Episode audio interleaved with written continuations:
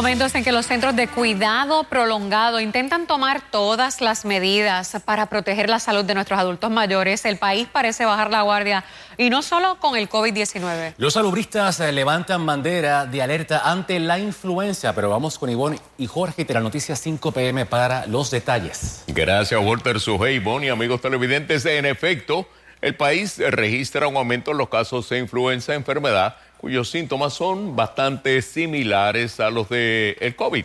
Bueno, enseguida les vamos a explicar la importancia de también realizarse la prueba de influenza, pero antes, los titulares de las 5. El señor se montó en su carro y se fue con su carro y se llevó el carro. Y ella se fue detrás de su hijo, sí, bien desesperada. Sigue la búsqueda del sujeto que se robó un auto con un infante en su interior.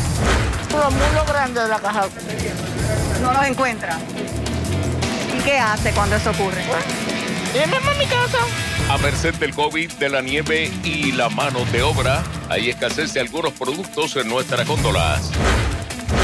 Guainabeños a las urnas. En cuestión de horas abren las urnas en busca del sustituto del arrestado alcalde Ángel Pérez. Me vino el Salmo 23. Durante todo, todo el camino. El Señor mi pastor.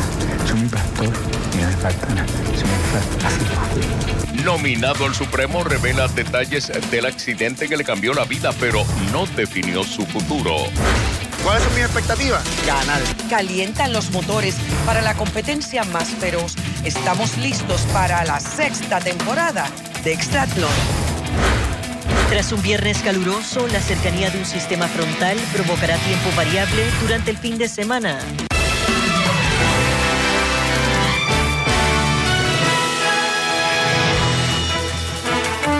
Bienvenidos a Telenoticias 5 PM. Cargos en ausencia fueron radicados contra el sospechoso de robar un vehículo con un menor de tres años en su interior. Mediante rueda de confrontación se logró identificar al sujeto que también protagonizó una persecución en su intento de huir de la policía. Y Sosa tiene nuevos detalles en nuestra noticia del día. Ivonne, buenas tardes. Tras la identificación positiva mediante una rueda de confrontación a un sujeto que no ha sido identificado todavía porque todavía no se le han radicado cargos, personal del CIC de San Juan se trasladó hasta aquí donde me encuentro en la sala de investigaciones del Tribunal de Primera Instancia de San Juan para la correspondiente radicación de cargos en ausencia. La policía aún no lo ha detenido, sin embargo ya lo identificó positivamente. Aquí se encuentra el comandante. Eh, comandante Gerardo Oliver para ofrecer nueva información sobre este caso. El caso no se ha radicado, comandante. No, no se ha radicado todavía. Estamos en espera que lleguen los agentes de división de robo que están preparando la denuncia y boleta al igual que la declaración jurada para radicar el caso en ausencia. Se había dicho que la madre iba a estar presente aquí en el tribunal, sin embargo no la hemos visto llegar. Usted nos dijo que no va a venir. No, definitivamente ella no va a comparecer, se va a radicar el caso por declaración jurada. Acuérdense que estamos hablando de la seguridad de esta joven y no queremos exponerla este individuo no ha sido gestado. Para beneficio de la audiencia, vamos a explicarle por favor cuáles son los cargos que se van a radicar porque inicialmente se había dicho que era carjacking, pero posteriormente se, se eliminó esa posibilidad, ¿correcto? No, eh, no es que se haya eliminado la posibilidad, se le está radicando el robo agravado. El agravante es el vehículo que se llevó. Claro, pero no es kayaking. Eh, es parte de eso. Técnicamente. Técnicamente es como si fuera un kayaking. Además de robo agravado, hay otro cargo. Sí, correcto. Se la está radicando en adición por el, eh, secuestro agravado, ya que se trata de un menor. Esta persona se ha visto en el área de la montaña, según se nos había dicho. ¿Esa información es correcta? Correcto. Estamos eh, verificando toda la la información que nos está llegando, lo ubican en diferentes sitios. Ya hemos ocultado toda esa información que nos han dado, no hemos podido dar cuenta, no obstante, seguimos eh, discerniendo la información que tenemos y estamos y nos vamos a descansar hasta que esta persona sea detenida. ¿Esta persona posee expediente criminal, comandante? Correcto, esta persona posee un extenso expediente criminal. En adición, ya se le han radicado casos del área de Cagua en la tarde de hoy se le genera un caso por escalamiento agravado. Se le impuso una fianza de 50 mil dólares y, y hay un sinnúmero de casos que están pendientes de ser radicados. Tienen adición una serie de escalamientos, vehículos hurtados y robos que están siendo investigados para ser radicados posteriormente. Tengo entendido que también posee un abultado expediente criminal en la jurisdicción de Nueva York. Correcto, eh, él tiene un expediente no solamente aquí, en el área de Nueva York, inclusive allí contaba con una orden de arresto en esa jurisdicción por este un robo agravado. Muchísimas gracias al comandante Oliver por estar disponible para Telenoticias. Mientras tanto, vamos a ver lo que ocurrió en el reportaje que preparamos para ustedes. El señor se montó en su carro y se fue con su carro y se llevó el carro. Y ella se fue detrás de su hijo, sí, bien desesperada. Esta vendedora ambulante que opera desde la calle Mayagüez de Atorrey describió el incidente que atestiguó ayer tarde cuando un hombre que manejaba una bicicleta se robó un Toyota Corolla, propiedad de una de sus clientas. El vehículo tenía un niño en el asiento protector. Ella se para un momentito, ella ordena y se desmonta a buscar la comida. Pero ella, eh, cuando ella ordena, está pendiente a su hijo porque estaba ahí mismo. La señora, me imagino que se puso histérica. Se le subió encima al carro, mamá, como las películas. La mujer contó con la ayuda de un buen samaritano quien pasaba por el lugar y ofreció la información a la policía. El se para y un truck que estaba descargando en Plaza Loíta. Eh, se le cruza en el medio. Al cruzarse, él ya había abierto la puerta para sacarle el nene hice solo, pero desistió, volvió, se montó, por el parking del laboratorio se metió porque el tron no lo dejaba pasar. Y se fue El sujeto que se teoriza es un deambulante continuó su marcha por la calle Mayagüez en dirección a la avenida Muñoz Rivera, donde dejó al niño de tres años en el área de las bombas de gasolina de una estación Puma. La policía ocupó allí los vídeos de las cámaras de seguridad y levantó huellas dactilares del vehículo y la bicicleta. Lo que se vio fue que el nene se fue a, tratar de montarse en un carro de una joven que ya había echado gasolina y ella se percata del nene y ahí fue que alertó a las otras personas. Afortunadamente, el menor de tres años no sufrió heridas durante el confuso incidente.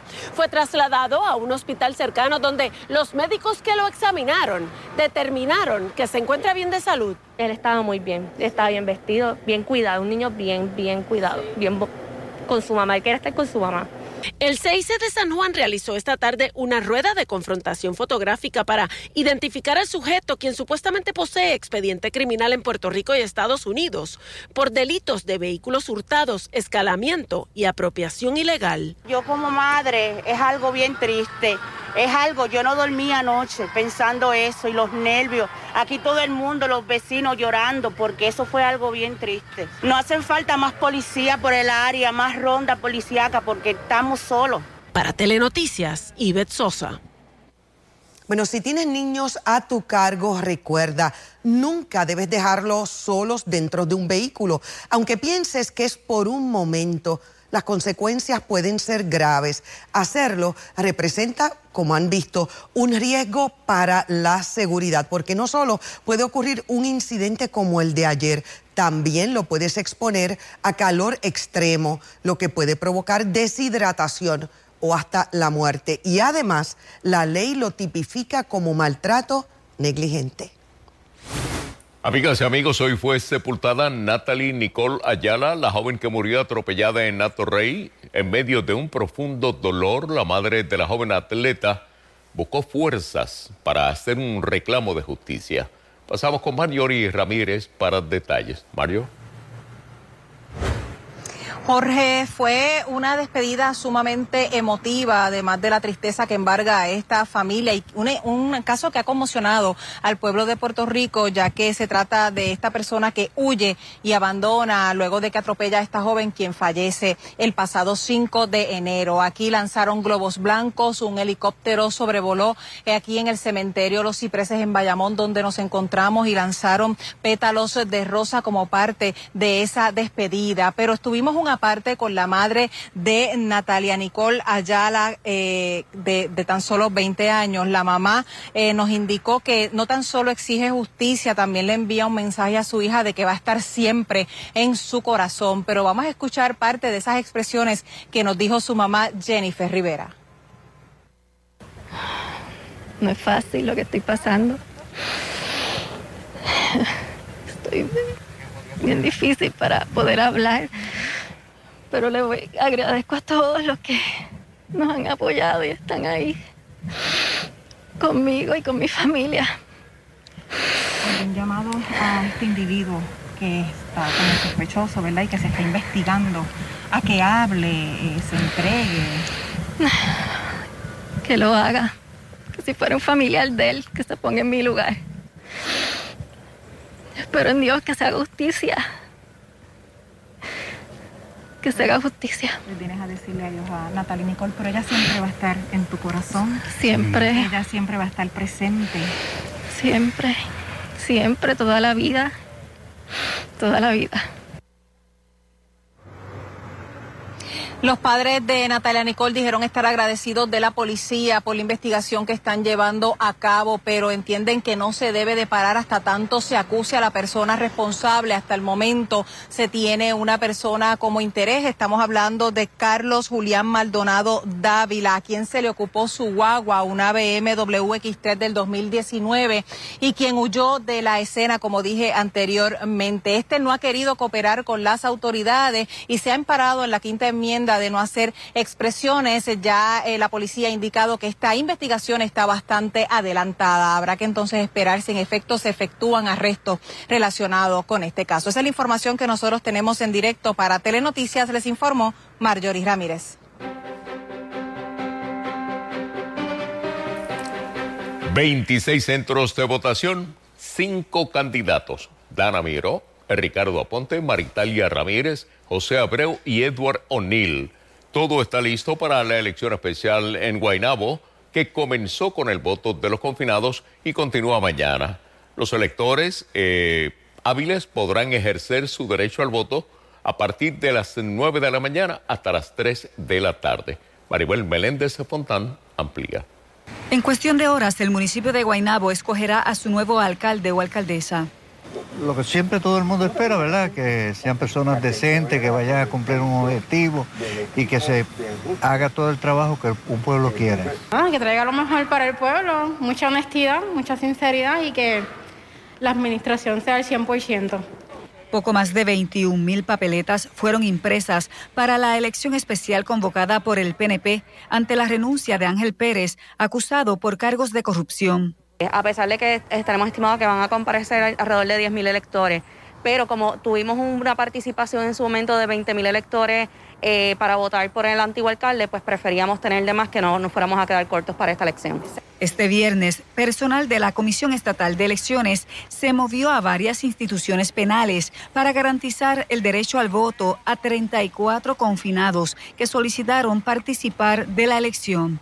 El proceso, sin embargo, tuvo que ser cancelado en el centro de detención de Guaynabo. Como bien saben, esta semana hubo un lockdown completo de la institución federal, por lo tanto, hace dos días nos notificaron que teníamos que buscar alternativas para llevar a cabo el voto, sin embargo, ninguna son garantías, no hay garantía de confiabilidad de que el elector finalmente es el que esté votando. El secretario general del PNP, Carmelo Ríos, no prevé complicaciones con la elección especial en la que se certificaron a los candidatos Dana Miró, Ricardo Aponte, Marigdalia Ramírez, José Abreu y Eduardo O'Neill.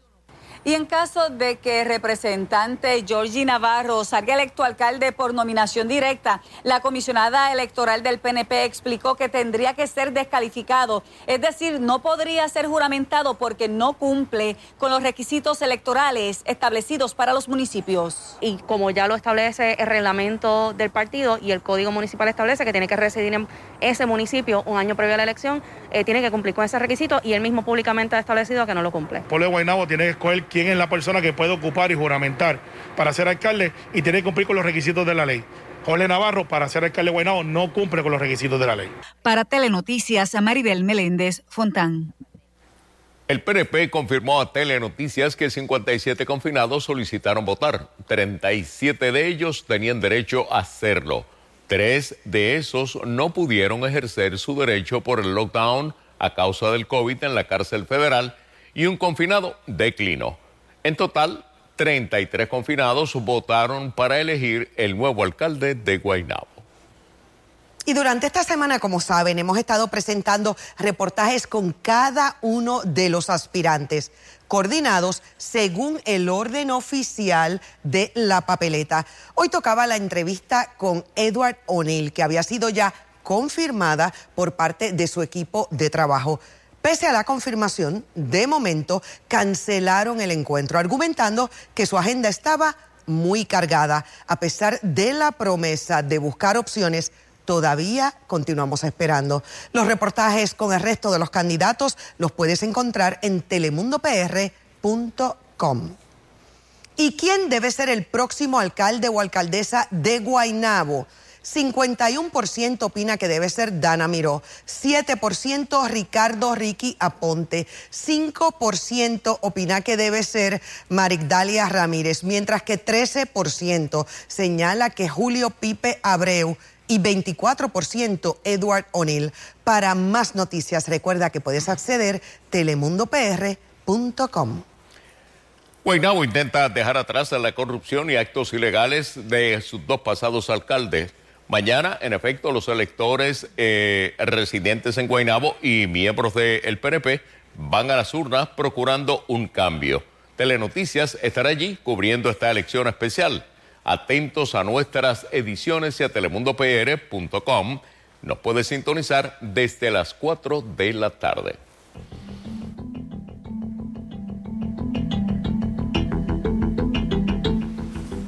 La Asociación de Centros de Cuido Prolongados de Puerto Rico ha adoptado medidas extraordinarias para garantizar la salud de los residentes ante el repunte de los contagios de COVID y la variante Omicron. Pero como nos informa José Esteves, las estadísticas más recientes del gobierno, que datan de la semana pasada y no fueron actualizadas hoy, reflejan que en unos 70 de estos hogares se habían registrado brotes de contagio en la isla. Hay alrededor de un millar de estos centros. Reforzar la seguridad en estos centros de cuido es uno de los aspectos cubiertos por la nueva orden ejecutiva del gobernador que entra en vigor el lunes. La presidenta de la Asociación de estos hogares, Juanita Ponte, sin embargo, nos dijo que la recomendación llega tarde porque ellos las implementaron desde el repunte de la pandemia. Hoy, por ejemplo, personal de un laboratorio privado realizaba pruebas para la detección del COVID a los residentes y personal de su hogar Loma San Agustín. Los residentes toman las pruebas de buena gana y con sentido de humor. ¿No saben de qué es la prueba? De embarazo. A ver si estoy pela. Estas pruebas aquí se realizan cada dos semanas. Esta es una de las medidas que se ha tomado aquí en el hogar Loma San Agustín. El visitante se sienta en esta silla en el patio. Hay un acrílico que lo separa del residente que está sentado en otra silla en el interior, en el balcón debidamente protegidos ambos con mascarilla y una distancia de más de seis pies entre ellos. Con medidas como esta, en la que el visitante no tiene ningún contacto con su familiar, Aponte entiende el peligro mayor para esta población está en aquel personal que sí tiene acceso al interior de estos hogares a prestar algún tipo de servicio preventivo. Este proveedor de servicio que va de hogar en hogar interviene físicamente con ellos, no hay una separación, podría ser el, sector, el factor de riesgo. En estos días recibimos la noticia de que una persona que había venido a dar un servicio a la institución, un servicio preventivo, resultó positiva. Las visitas de los familiares son indispensables para el bienestar emocional de estos residentes. Muchos se ponen agresivos, muchos este, preguntan, o sea, ¿y mi hija? O sea, necesitan ese, ese contacto, siempre lo han tenido y cuando no los ven, muchos se ponen agresivos. Se, este, se ven deprimidos. Con los pacientes que su condición lo permite, este tipo de contacto familiar se hace mediante videollamadas. Por eso la asociación insiste en medidas más rigurosas para los que llegan a prestar los servicios a estos centros. A estas personas que están entrando y van de un sitio a otro, quizás enfocar que para venir tengan que traer una prueba este, negativa o que esperen, porque si es prevención, quizás podemos esperar seis meses a ver si la situación baja. Para Telenoticias, José Esteves.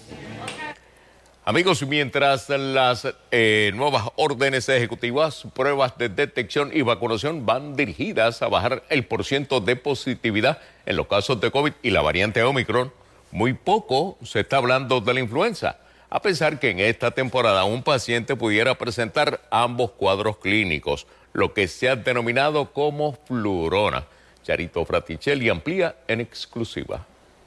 Los pacientes eh, que llegan al hospital con dolor de garganta, dolor de cabeza, congestión nasal, automáticamente dice esto es Omicron. Y entonces los tiran por ese lado y no les están haciendo a la misma vez la prueba de influenza. Para el infectólogo Javier Morales, en esta temporada alta de enfermedades respiratorias, debemos estar alertas y atajar a tiempo todas las posibles afecciones que pudieran incidir en un paciente más allá del Omicron, independientemente de la edad. Tú puedes tener un niño con RSV, respiratorio syncytial virus, y coronavirus a la vez o con coronavirus e influenza a la vez. Y entonces ese niño es el que se complica. Según datos obtenidos por esta reportera, en esta temporada de influenza han fallecido dos personas y se han vacunado unas 300 mil.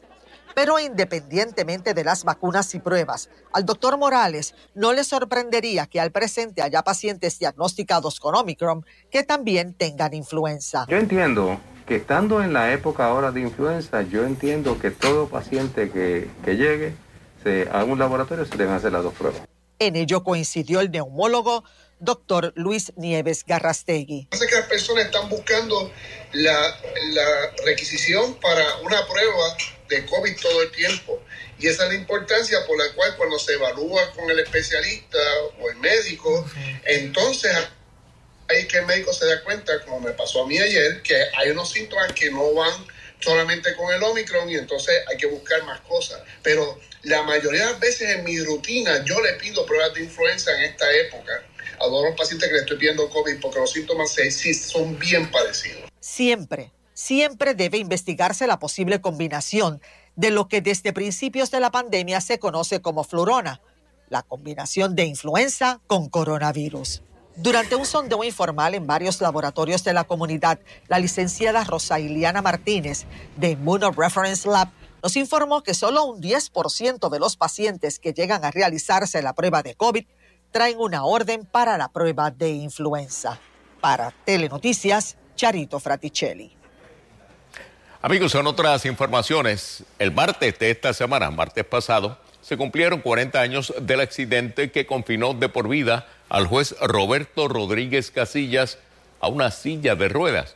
Hoy, contra todo pronóstico, es candidato al Tribunal Supremo. Bueno, su camino hasta llegar a ser designado sustituto de la ex jueza asociada Anabel Rodríguez no lo definió ese accidente que, como le dijo a Luis Guardiola, fortaleció en la fe que no pretende imponerle a nadie desde el estrado. Este es un reportaje que solo verás aquí en Telenoticias.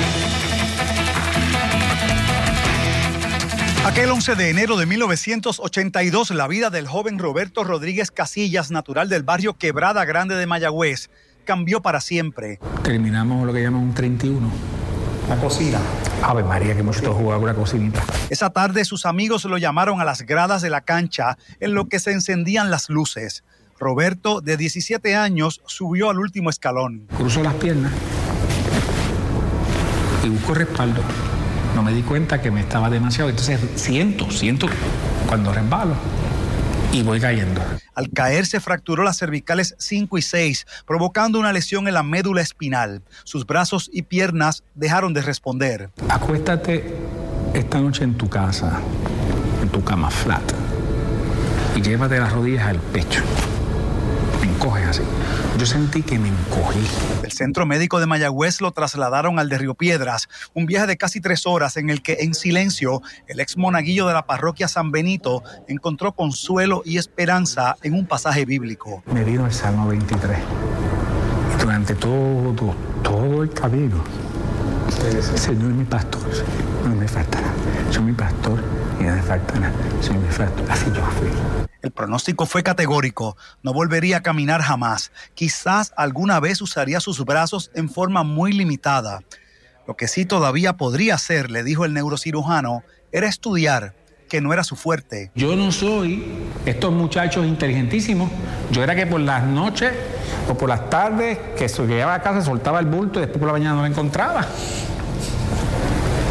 Celebraba las D como si fueran A y decía, ¿y por qué? Bueno, porque pasé la clase. Completó un bachillerato, entró a la Escuela de Derecho de la UPR, a la que demandó por mantener barreras físicas contra personas con diversidad funcional como él. Fueron derribadas.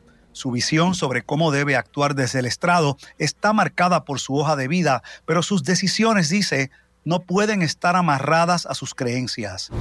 Yo, desde el estrado, tengo que tener claro que uno no tiene una visión. Yo soy cristiano. Yo creo en Dios Todopoderoso por una sola razón. Porque yo todos los días veo milagros. Ponte de pie, Luis. Ponte de pie. ¿Una orden? No. ya. Pues, un milagro. Si yo me levanto como tú te acabas de levantar, yo- se, me, se, me, se, me, se me entrecorta. 40 años sentado aquí. ¿Cómo yo no puedo creer en Dios? Pero yo tengo que estar bien claro que yo no puedo gobernar desde un punto de vista, lo más difícil de un juez es separarte de tus prejuicios. Rodríguez Casillas aspira ahora a resolver casos desde la novena silla del Tribunal Supremo, con sentido de justicia, sí, pero sobre todo con sensibilidad. Es la obligación de un juez, se lo dije al gobernador, que cuando yo resuelva y esté allí, si no tiene el derecho ni los hechos a su favor, que cuente conmigo para resolverle, no a su favor. Pero cuando lo tenga, lo voy a hacer. Para Telenoticias, Luis Guardiola.